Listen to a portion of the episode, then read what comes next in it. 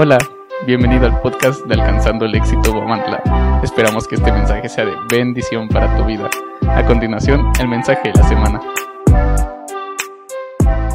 Es muy importante siempre volver a lo básico, volver de donde naciste, volver de donde llegaste, volver de esa fuente que,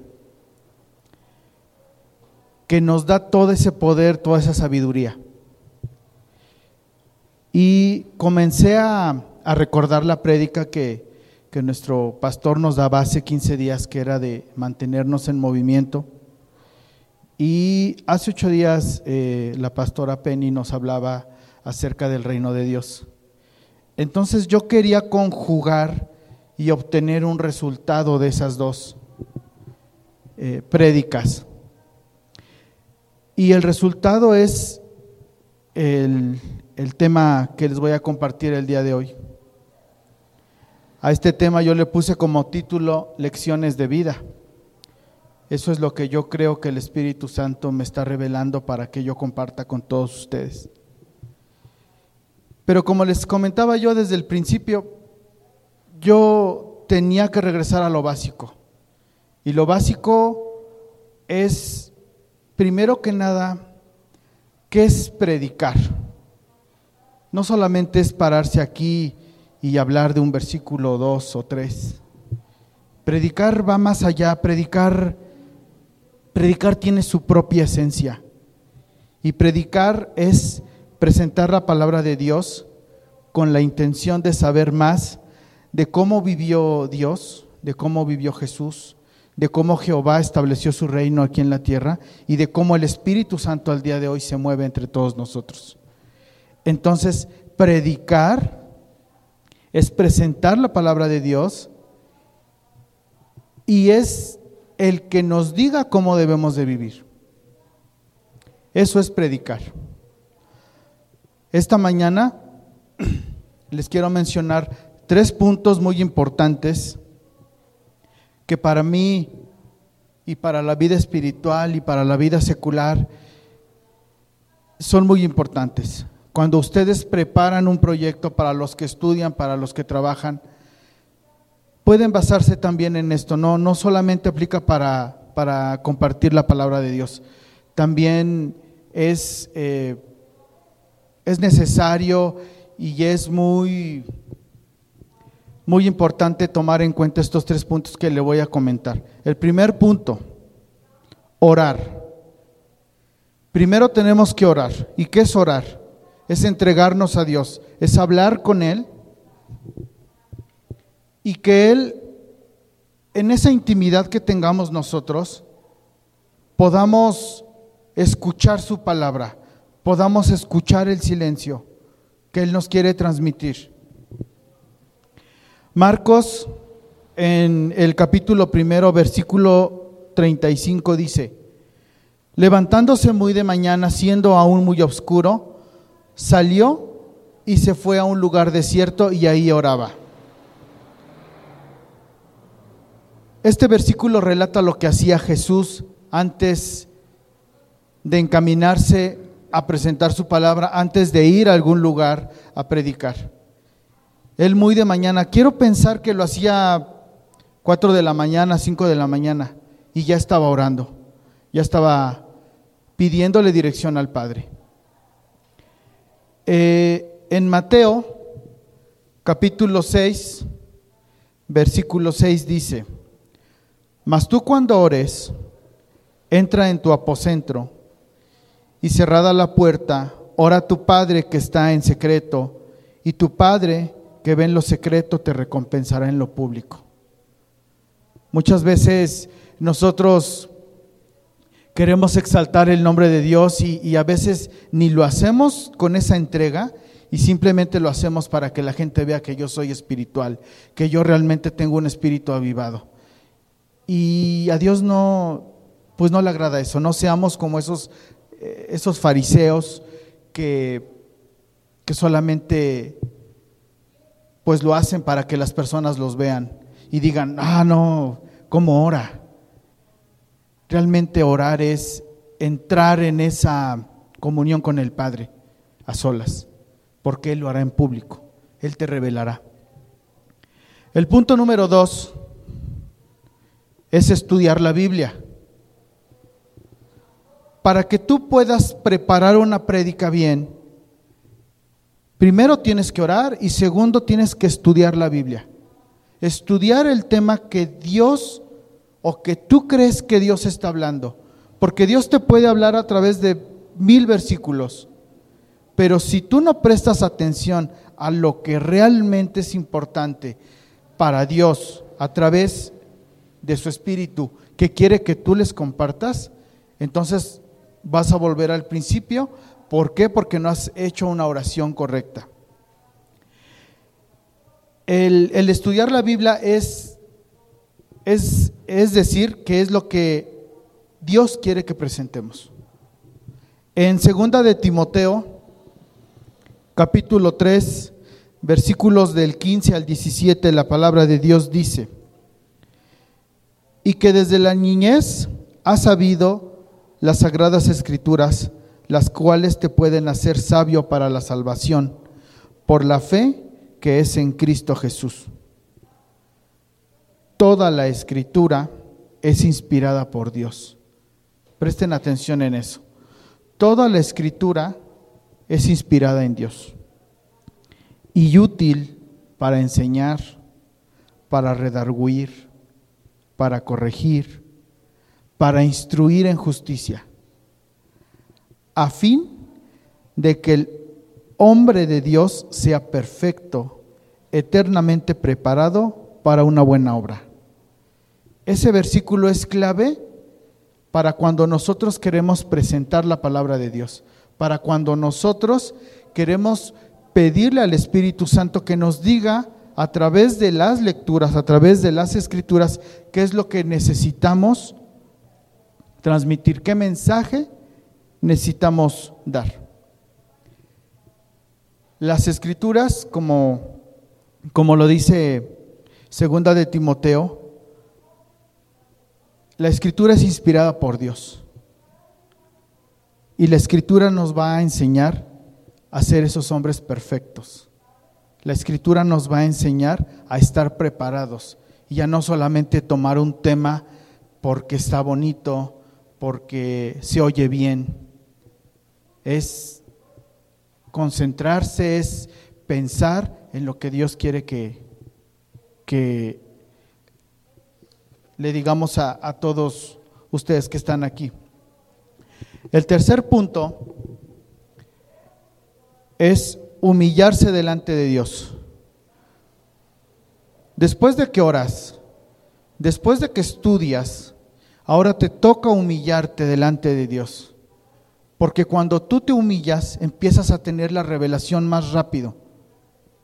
Cuando tú te humillas ante Dios, cuando tú escuchas una alabanza y en esa alabanza tú caes de rodillas, no caes porque tú quieras caer, simplemente caes porque el Espíritu Santo está pidiendo que te arrodilles y que te humilles delante de la presencia de Dios. En Lucas 22, versículos del 31 al 34, la palabra de Dios nos dice, dijo también el Señor, Simón, Simón, he aquí Satanás os ha pedido para zarandearnos como al trigo pero yo he rogado por ti que tu fe no falte. Y tú, una vez vuelto, confirma a tus hermanos. Él le dijo, Señor, dispuesto estoy a ir contigo, no solo a la cárcel, sino también a la muerte. Y él le dijo, Pedro, te digo que, que el gallo no cantará hoy antes que tú me niegues tres veces. El demonio siempre nos va a atacar de alguna u otra manera, pero si nosotros no nos humillamos, vamos a quedarnos como Pedro. Pedro no se humilló ante Dios. Pedro lo que quiso fue exaltarse delante de él y decirle que él siempre lo iba a seguir. Pero Pedro no contaba con que el demonio iba a entrar en su vida y lo iba a zarandear. Entonces tenemos que estar preparados porque no solamente es humillarse, es soportar esa carga espiritual. La lucha la hacemos a diario con el demonio y nunca debemos de decir estamos listos o estoy listo. Porque el demonio tiene muchas, muchas artimañas. Y si no estamos listos, si no estamos preparados, eh, pues no, no nos va a beneficiar en nuestro día en absolutamente nada, porque nos vamos a enojar, nos vamos a molestar, vamos a gritar, vamos a insultar, vamos a pecar. Entonces, tenemos que estar preparados. Y tenemos que tener en cuenta que nunca debemos de dejar de creer en Dios. Moisés pasó 40 años creyendo que era un libertador en Israel. Moisés que vivía con su hermano Faraón y que vivía en, en un lugar este pues donde lo tenía todo, él creyó que él era el libertador. Sin embargo, pasó 40 años pastoreando ovejas.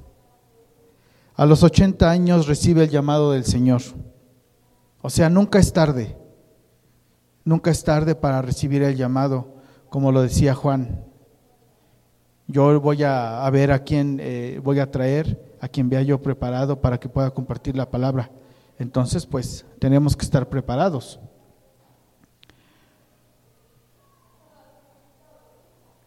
Cuando Dios llama a la vida de nosotros, nunca es tarde.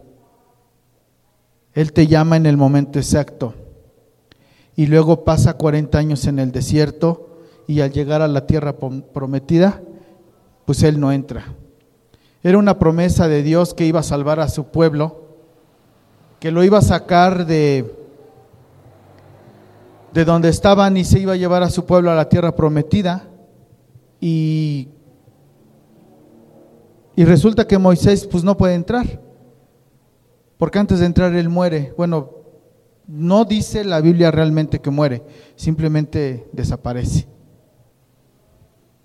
Más adelante veremos que está con Elías en una visión en donde aparece no recuerdo, eh, Esteban, cuando le están apedreando y él ve la gloria de Dios. Bueno, pues cuando ya, ten, cuando yo ya tuve esas tres revelaciones, comienza el tema que es el que les voy a compartir. Las lecciones de vida nos han hecho cambiar del de rumbo, por eso es que estamos aquí. No somos perfectos, sin embargo seguimos al que sí es perfecto. Y día con día nos muestra su plenitud. Por eso familia, hoy, de hoy en adelante, invita a Jesús en todas tus decisiones y en todos tus deseos. Y así lo hacemos parte de nuestras lecciones de nuestras vidas, para que nuestras lecciones sean fructíferas, para que esas lecciones para que ese resultado que obtenemos de estar en movimiento y de estar en el reino de Dios se transformen en las lecciones de vida. Porque las lecciones no van a parar, porque la vida va a seguir y va a seguir y la vida te va a golpear y la vida te va a levantar y la vida te va a volver a golpear. Porque Dios nos viene preparando para algo grande, para algo bueno y lo deben de creer. Les voy a, contar un, un cuento, una fábula que yo escuché cuando era yo muy, muy joven. Y habla acerca de, de tres árboles, tres árboles que estaban en una montaña, tres árboles pequeños que tenían sueños, que tenían anhelos, como todos nosotros los tenemos, como todos nosotros en algún momento de nuestras vidas, cuando tenemos cierta edad, pensamos en, ser lo que a lo mejor somos o pensamos en llegar a tener estabilidad económica, tener el matrimonio perfecto, tener a los hijos perfectos, estar con nuestros padres por el resto de nuestras vidas. Estos árboles también tenían esos anhelos. El primer árbol soñaba y creía que él iba a ser un cofre que iba a tener en su interior los tesoros más grandes que puede haber aquí en este, en este mundo, en esta tierra, y ser un cofre precioso.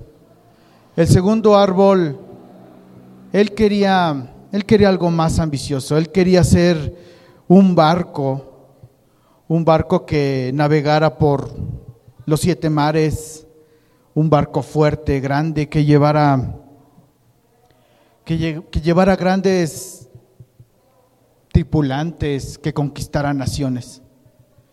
El tercer árbol era un poco más, más sencillo, pero más grande en amor. Él quería crecer más alto y quería llegar al cielo con su altura. Él quería tocar a Dios. Los años pasaron como pasan nuestras vidas. Los sueños se empezaron a difuminar. Los años de los árboles empezaron a caer y con el pasar del tiempo, esas ilusiones, esos anhelos que los árboles tenían, pues fueron desapareciendo. Un día a esa montaña llegaron tres leñadores y uno por uno fueron cortando esos árboles. Al primer árbol lo cortaron, lo llevaron al aserradero y un carpintero lo transformó pues en una caja, una caja que iba a servir para alimentar a algunos animales, una caja que pues no iba a ser más que eso, una sola caja simple, una caja que pues no tiene ningún valor. El segundo árbol creció, era un poco más fornido, era un poco más fuerte.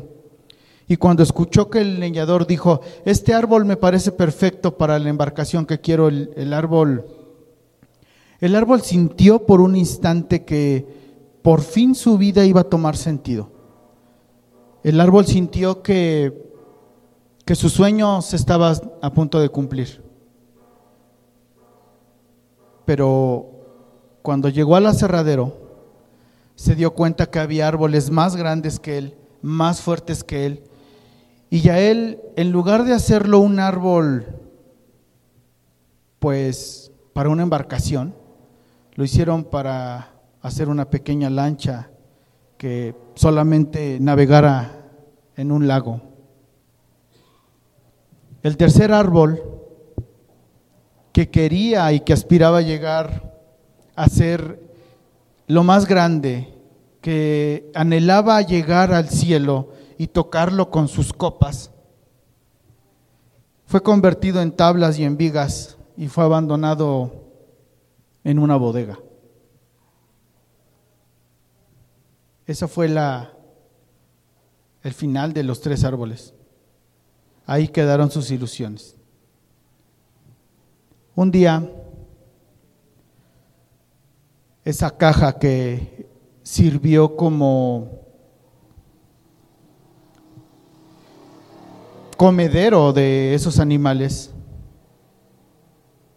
recibió y sintió la presencia de Dios, porque en esa caja se estaba depositando al Hijo de Dios. Cuando lo sintió, sintió que tenía el tesoro más grande que pudo existir en esta vida. Sintió que en sus maderas estaba cargando al Hijo de Dios. Y entonces ese árbol sintió que su cometido en esta vida había sido por fin llegado a su tiempo. El segundo árbol un día estaba tranquilo, llegaron unos hombres, se subieron y comenzaron a navegar mar adentro. Uno de ellos se quedó dormido. Y de repente empezó una tempestad tan grande y empezó aire, empezó viento y, y la pequeña embarcación se movía de un lado a otro, pensando que no iba a aguantar, que se iba a hundir.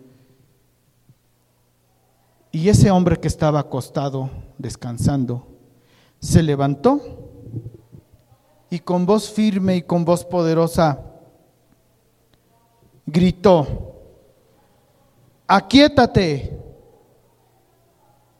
viento. Y así como gritó el viento y la tormenta desaparecieron. En ese momento ese árbol se dio cuenta que tenía a un ser más grande que cualquier conquistador. Se dio cuenta que ese hombre era el Hijo de Dios. Un viernes por la mañana, esas vigas que estaban abandonadas esas tablas iban a servir de cruz para un hombre que lo iba a cargar en esas maderas. Ese viernes por la mañana transcurría muy tranquilo, lo clavan, lo hacen en forma de cruz, lo suben a un monte y clavan las manos de un hombre que él creía que era inocente. Al domingo siguiente, cuando la tierra tiembla y cuando el cielo se abre, ese árbol se da cuenta que a quien estaba matando el hombre era el Hijo de Dios. A partir de ese momento, ese árbol creyó y sintió que cada vez que nosotros le oráramos a ese hombre, nos íbamos a acordar de ese árbol. Esta apología, este cuento que les acabo de, mencionar, tiene mucho que ver con nosotros. ¿Cuántas veces nos hemos visto eh, desilusionados por lo que nosotros creíamos? Yo recuerdo, ahorita que lo comenta nuestro pastor, yo recuerdo que cuando él pedía que lo cambiaran de turno, y cuando no fue cierto, cuando pues no se pudo, él, él nos contó que él se desilusionó, que incluso hasta se enojó. Mas sin en cambio aceptó el destino, aceptó lo que Dios tenía preparado para él. Y dijo, bueno, está bien, pues si no, pues que entonces la pastora siga con este rebaño, que lo siga guiando. Pero ahorita, y, y, desde que nos dijo el amigo mediante un mensaje, nos mandó, que ya le habían cambiado el turno, te empiezas a dar cuenta que Dios lo hace en el momento que Él quiere, no en el momento en el que tú quieres. Yo soñaba, yo soñaba con ser una persona, eh, un soldado, porque a mí me gustaba ver a los soldados con sus águilas aquí en, el brazo. Y, y, y pues un día fui a aplicar para ser soldado y pues, pues me dijeron que no, que estaba yo muy débil y que estaba yo muy chaparro y que yo no iba a entrar. Entonces, pues, pues se fueron, ¿no? Se fueron esos sueños. Llegó ese leñador y me cortó las, las raíces y pues me dejó así, ¿no? Dios, Dios va a cumplir nuestros sueños, pero Dios lo va a hacer en su tiempo, no en el de nosotros. Eso nos debe de quedar claro. En ocasiones nos sentimos abandonados por Dios y pensamos que lo que nos sucede es algo que no nos merecemos. Un accidente, una enfermedad, un desempleo, la pérdida de un hijo, la pérdida de un padre, un proceso de divorcio, un engaño. Pensamos y creemos que cuando estamos viviendo eso, Dios nos ha abandonado. Dios nos dejó. Dejamos de ser sus hijos en automático.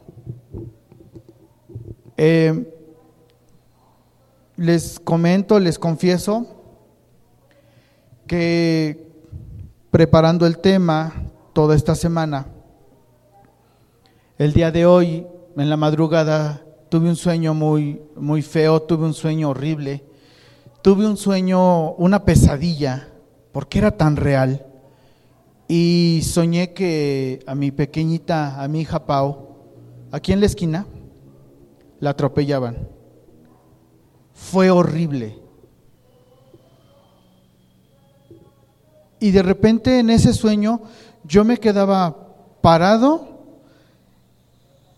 pensando que iba yo a marcar al 911, que iba yo a marcarle a la policía, que iba yo a marcarle a los amigos para que detuvieran a un coche blanco, porque me acuerdo que eh, mi esposa gritaba, fue un coche blanco el que la atropelló. Pero al momento que iba yo a hacer eso, también me acordaba yo de lo que iba yo a compartirles a ustedes. Porque si yo lo viví en un sueño, yo no me quisiera imaginar la vida de Benito, que está aquí presente, que es un milagro viviente, pasando por esa enfermedad. Y en ningún momento yo escuché a Benito decir que Dios lo abandonó. Al contrario, es cuando más se aferró a la vida.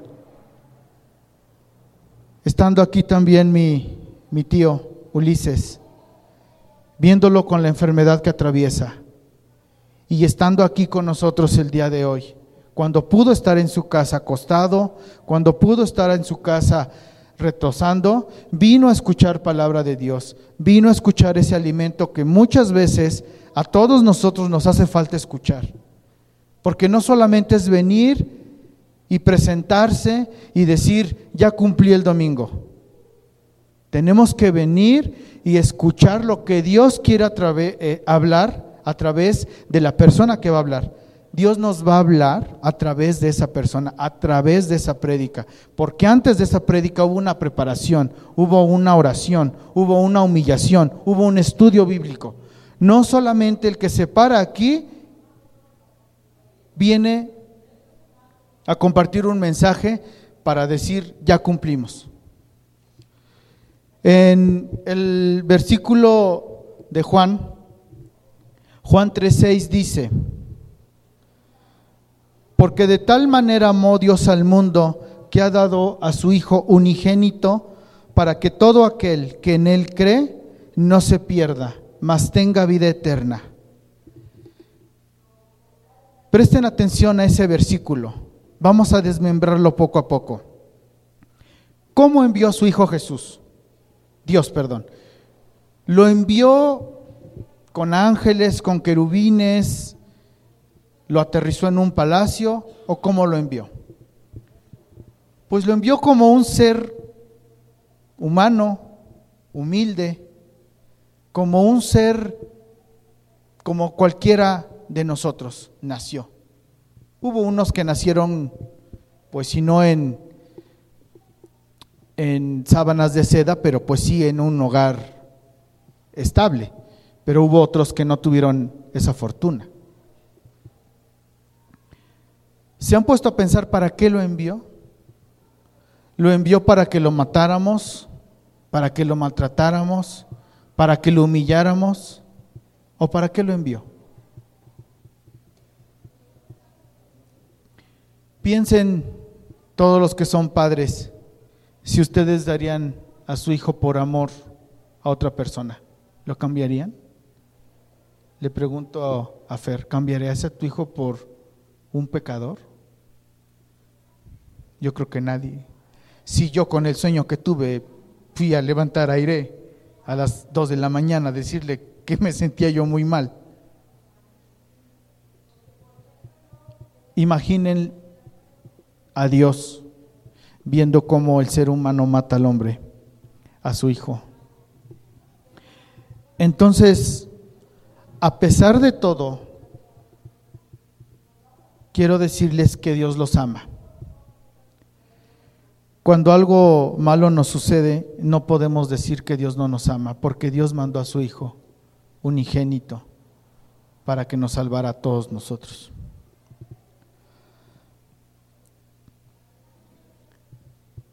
Tenemos, tenemos que entender que la vida que, que nosotros tenemos, que la vida que, que Dios nos ha dado, la tenemos que disfrutar pero como, como dicen en los comerciales, esos que decían antes, ¿no? Nada con exceso, todo con medida. Hay que hacerlo igual. Hay que tratar de estudiar más la Biblia, hay que ser esa, esas personas que, que se entregan a Dios, esas personas que,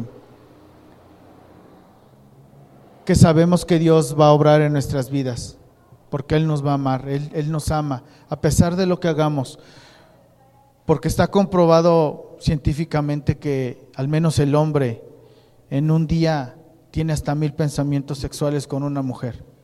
Y el que me diga que no, pues yo creo que es un santo. Pero a cada día, a cada momento, a cada instante, estamos pecando. Entonces la lucha que tenemos que hacer nosotros es tratar de que ese pecado no nos rebase. Existe gracia en los versículos que acabamos de leer. Tenemos que tener bien en claro una cosa. Si la mente y el alma se unen contra el espíritu, nunca vamos a obtener nada. Porque de embalde la gente ora mucho. Pero si su mente y su corazón no se transforman, si tú no crees en Dios, no va a pasar nada en tu vida.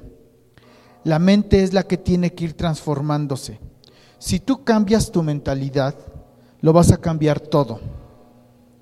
Si tú cambias lo que tus ojos ven a través de tu mente, vas a empezar a cambiar todo. Si tú cambias la manera de pensar, lo que decía Juan en las prédicas anteriores, mantenernos en movimiento, va a empezar a cambiar tu mente y vas a empezar a entender que la mente está conectada directamente con el espíritu y el espíritu está directamente conectado con la fe.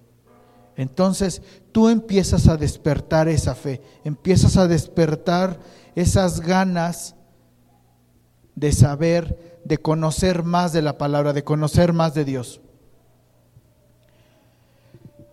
Pablo le dice a Efeso en Efesios capítulo 2 versículos del 7 al 10 para mostrar en los siglos venideros las abundantes riquezas de su gracia y de su bondad para con nosotros en Cristo Jesús. Porque por gracia sois salvos. Por gracia todos somos salvos, mas por medio de la fe, y esto no de vosotros, pues es don de Dios, no por obras para que nadie se gloríe, porque somos hechura suya, creados en Cristo Jesús para buenas obras, las cuales Dios preparó de antemano para que anduviésemos en ellas.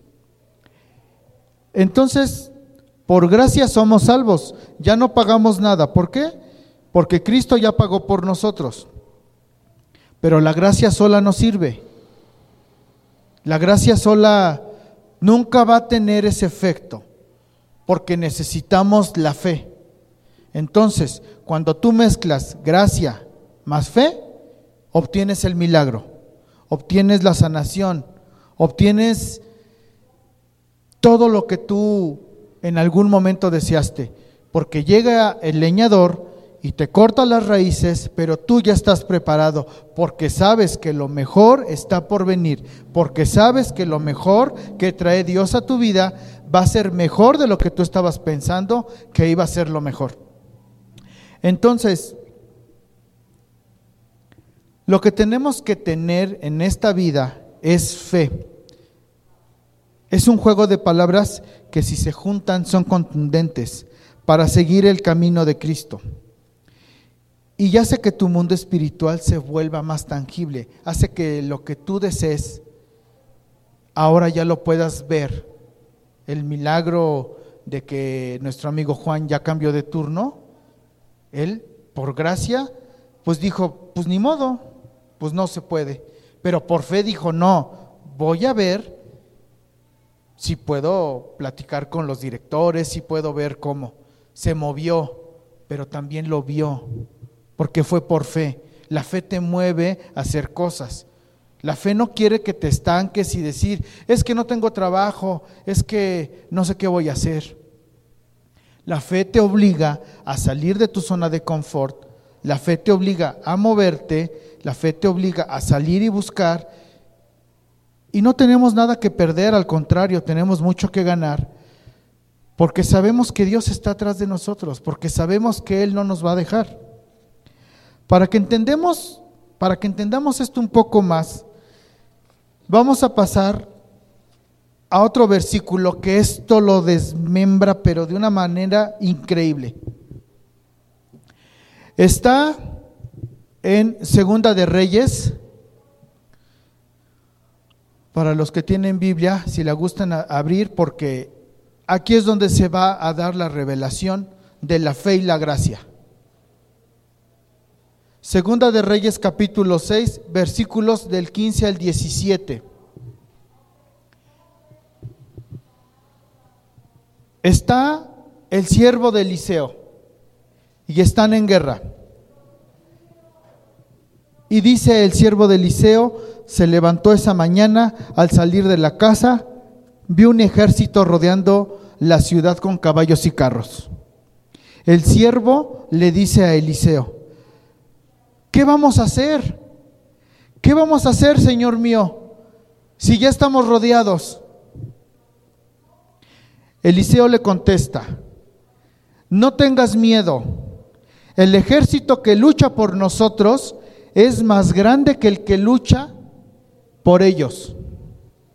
Entonces Eliseo oró y dijo, Señor, abre los ojos de mi siervo para que pueda ver.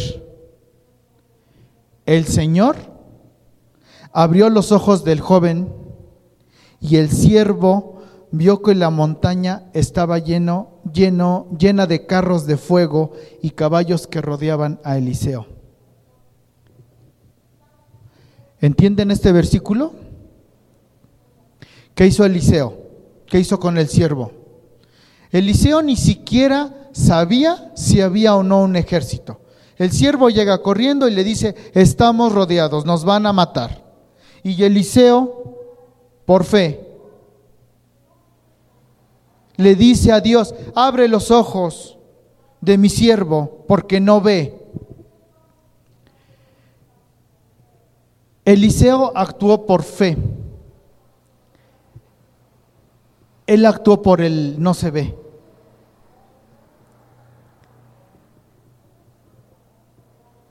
Él creyó que el ejército estaba ahí. Ahora, ¿quién tiene más fe? ¿Eliseo o el siervo? Porque Eliseo nada más dijo, allá afuera está el ejército que va a pelear contra ellos, no me preocupo. O el siervo que salió y vio y dijo, si es cierto, ya vi los carros de fuego. ¿Quién creen ustedes que tiene más fe, Eliseo o el siervo? Eliseo. Eliseo porque Eliseo creyó en Dios. No vio nada. Él nomás dijo, tú ve. Oró a Dios. Entonces, nos damos cuenta qué tan importante es la oración, de lo que hablábamos al principio. Cuando tú oras, cuando tú tienes fe, en automático se activa. Se activa esa fe y ahora sales por fe a conquistar lo que tengas que, conquistar, que tengas que hacer lo que tengas que hacer. Pero si tú no tienes activada esa fe, vas a quedarte como el siervo y entonces vas a dejar que el ejército te mate. Así de fácil. Juan 20, 28, 30 nos habla acerca de que Son dichosos aquellos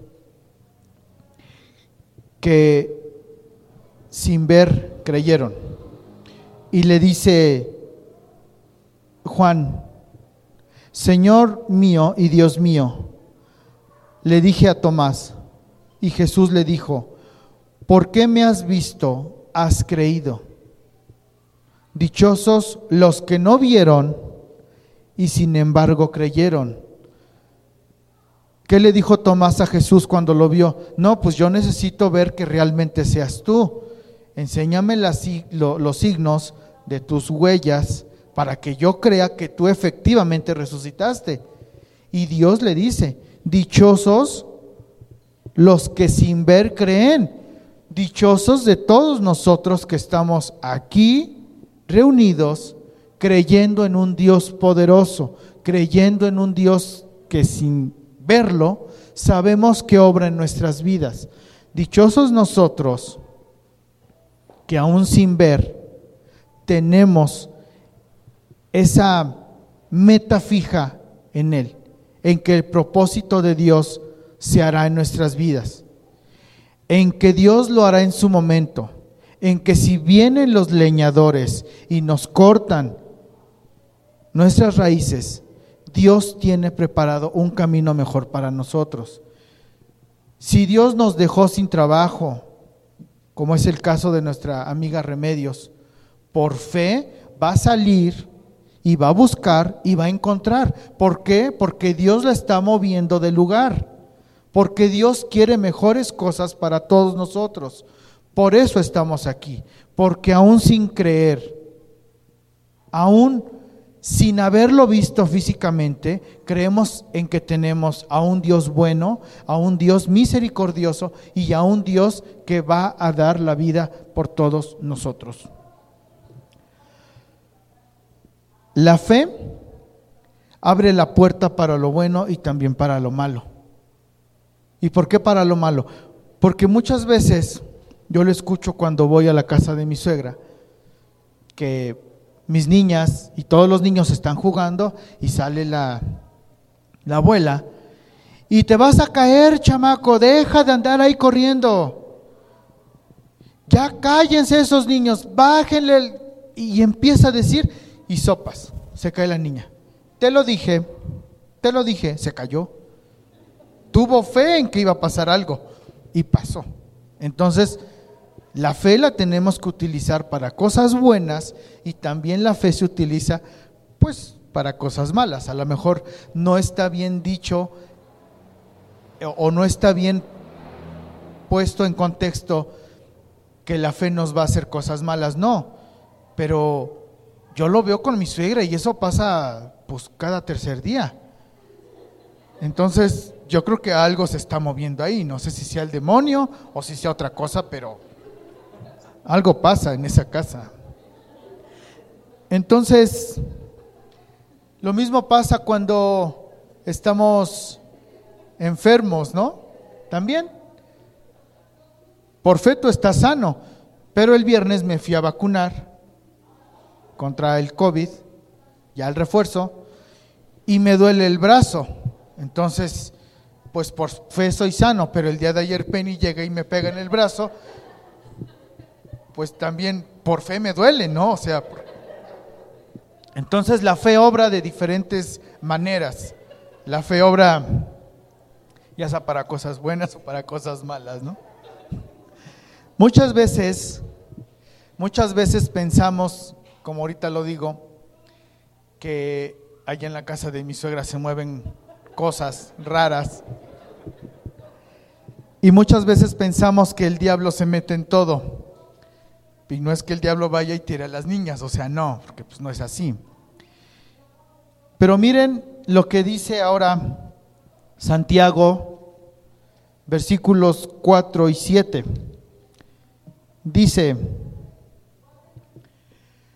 Someteos pues a Dios, resistid al diablo y oirá de vosotros. Tenemos que tener nosotros esa seguridad y esa confianza de que el diablo ni siquiera nos fuma, ni siquiera nos pela. ¿Por qué? Porque Dios ya lo derrotó. Y Santiago 7 nos recalca y nos vuelve a decir, Sometaos pues a Dios. ¿A quién nos tenemos que someter? A Dios. Resistid al diablo, resistid a las tentaciones. Y Él huirá de nosotros. Se irá como dicen, como como perro, como cola entre las patas, o no sé qué se dice por ahí así.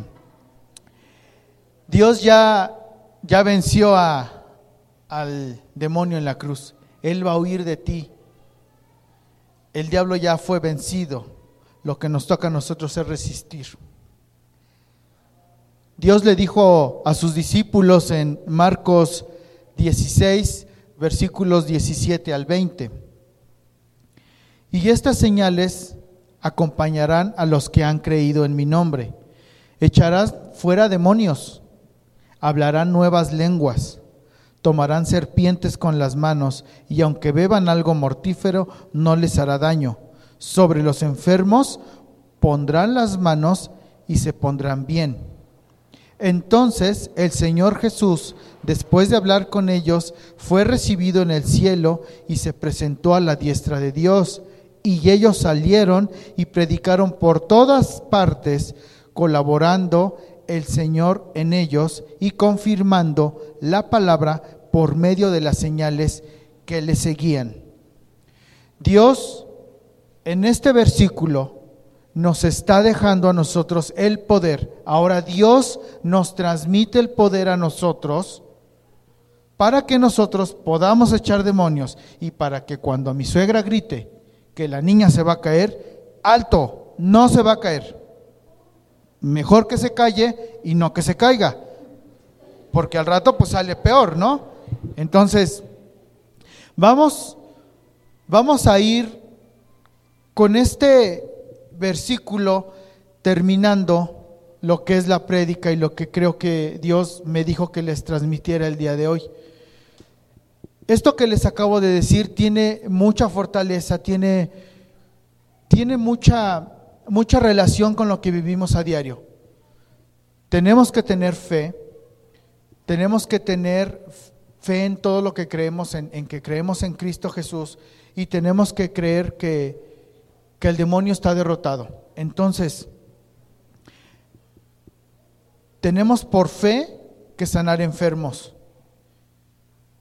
Tenemos el don de poder imponer manos, pero también cuando tus manos están sucias, refiriéndome a que no tienes fe, pues la persona a la que se las va a poner no se va a sanar, porque tú puedes ir a imponer manos y decir, bueno, pues yo ya oré, pero no sé tú. O sea, pues ya en plano, pues ya la fe ya ni está en él, ni está en ti. Entonces, debemos de creer que Dios ya está haciendo el milagro en nuestras vidas y que la gracia del Espíritu Santo se queda con nosotros. Entonces, recordemos, gracia más fe activan el milagro. Si tenemos solamente gracia y decimos, bueno, pues no me cambiaron de turno, pues ya ni modo. No, por fe tienes que decretar y tienes que actuar. Y cuando tú mezclas las dos, ahí está el milagro. De 8 a 5 y lo vamos a tener diario en nuestras reuniones. Así que, para que puedan venir. Dice, Dios nos utiliza de diferentes formas. Dios nunca te va a explicar cómo actúa Él. La gracia de Dios ha venido en formas distintas a la vida de cualquiera de nosotros y a la vida de todos nosotros. Juan en su, en su capítulo primero, versículo 14 dice, y aquel verbo fue hecho carne y habitó entre nosotros, y vivimos su gloria, gloria como del unigénito del Padre, lleno de gracia y de verdad. Dios en todo momento nos va a mostrar su gracia. En todo momento Él nos va a amar y también nos va a disciplinar. Dios nos va a guiar por un camino recto, un camino donde a lo mejor no vamos a tener riquezas, donde a lo mejor no vamos a tener un empleo, donde a lo mejor nuestros sueños se van a ver truncos como el de esos árboles que pasaron mucho tiempo sin saber qué iba a ser de ellos. Pero al final de la meta, Dios tiene algo preparado muy grande para ti, para nosotros. Lo que tenemos que hacer es empezar a creer que Dios va a obrar en nuestra vida, que Dios va a obrar en nuestros caminos y que Dios va a ir delante de nosotros peleando con ese ejército hasta que llegue nuestro fin. Yo pensaba que al llegar a Dios iba yo a tener una vida perfecta. En el 2017, cuando yo conocí de la palabra mediante aquí mi amigo Juan y Penny en una en una reunión de matrimonios que yo asistí porque yo ya estaba a punto de divorciarme. Yo ahí conocí ese camino que Dios me tenía preparado. No iba a ser soldado, ni iba a ser militar, ni iba a ser nada. Iba yo a ser un hijo de Dios y ese era el camino que Dios me tenía preparado. Ese año del 2017 Dios entró a mi vida, llegó a mi vida y me doy cuenta que al día de hoy sigo siendo pecador, sigo cometiendo faltas, sigo, sigo a veces siendo absorbido por el mundo, porque he caído en fiestas, en relajos, en amigos, en chismes, en cualquier tipo de situaciones que ustedes no se imaginan. Pero aún así con todo eso, yo creo que Dios me ama. Yo creo que Dios nos ama a pesar de lo que somos, a pesar de lo que hemos vivido. Él nos sigue amando. El corazón agradecido es un corazón que le agrada a Dios. Cuando tú te arrepientes de tus pecados, cuando tú te arrepientes de corazón de tus faltas y de todo lo que has cometido, Dios agarra ese corazón y lo guarda y te quedan perdonados todos sus pecados. Dios permite que nos pase de todo. Dios permite muerte, permite divorcio, permite enfermedades. Pero a todo esto yo le decía a Dios, dame una palabra para que pueda yo extenderla a las personas a las que les compartí o les voy a compartir este domingo. Y Dios puso una palabra que para mí me, me, ¿cómo se dice? Me trajo paz, me trajo revelación. Y esa está en Primera de Pedro versículos del 5 al 10. Dice, mas el Dios de toda gracia, que nos llamó a su gloria eterna en Jesucristo, después que hayáis padecido un poco de tiempo, que Él mismo os perfeccione, os afirme, os fortalezca y establezca. Cuatro puntos básicos que quiere Dios en tu nueva vida. Que Dios los perfeccione. Que Dios los afirme en su palabra. Que Dios los fortalezca y que Dios los establezca en el camino que ha de ser. Porque como esos árboles que el leñador tumbó, tenían un destino incierto. Pero ahora esos árboles sirvieron para tener al tesoro más grande que este mundo pudo haber tenido. Al hombre más fuerte que con un que con una sola palabra aquietó todo y que derramando su sangre en esa cruz nos ha hecho salvos a todos nosotros. La vida es lograr mirar a toda la gente con los ojos de Jesús, servir a Dios como lo hizo su Hijo, amar a los hijos como Dios los amó, amar al prójimo como Jesús lo dijo. Familia, cambiemos nuestra vida para que las lecciones que vivamos impacten a las nuevas generaciones. Dios quiere que las lecciones del pasado ahora se conviertan en triunfos. Él quiere verte bien, Él quiere verte sonreír, Él quiere verte lleno de su gracia y lleno de Él. Permítanme orar por, por todos ustedes y ya con esta oración damos por concluida esta, esta prédica que, creo que Dios puso en, en mi corazón para que yo se las transmitiera. Vamos a, a ponernos de pie, cerrar los ojos. Señor, hoy nos presentamos ante ti porque siento que necesitamos dejar atrás las cadenas que nos atan al pasado. Queremos disfrutar del presente y surgir hacia el futuro.